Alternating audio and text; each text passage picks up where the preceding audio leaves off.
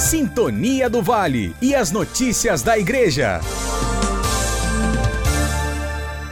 Paróquia Nossa Senhora da Piedade vai promover tarde vocacional. Neste sábado, dia 28 de agosto, às 2h30 da tarde, será promovida na Igreja Matriz Nossa Senhora da Piedade, em Rio Claro, uma tarde vocacional.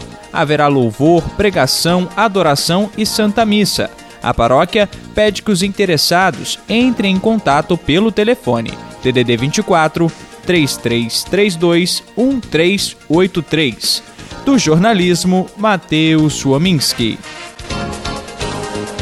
Sintonia do Vale e as notícias da Igreja.